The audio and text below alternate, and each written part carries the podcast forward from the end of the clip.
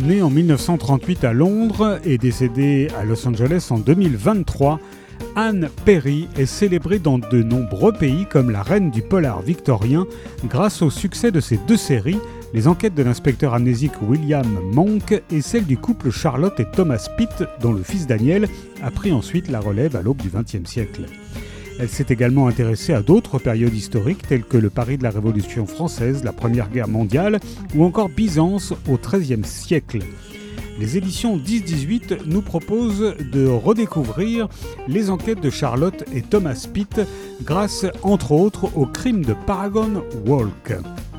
Un crime sordide vient troubler la quiétude huppée de Paragon Walk.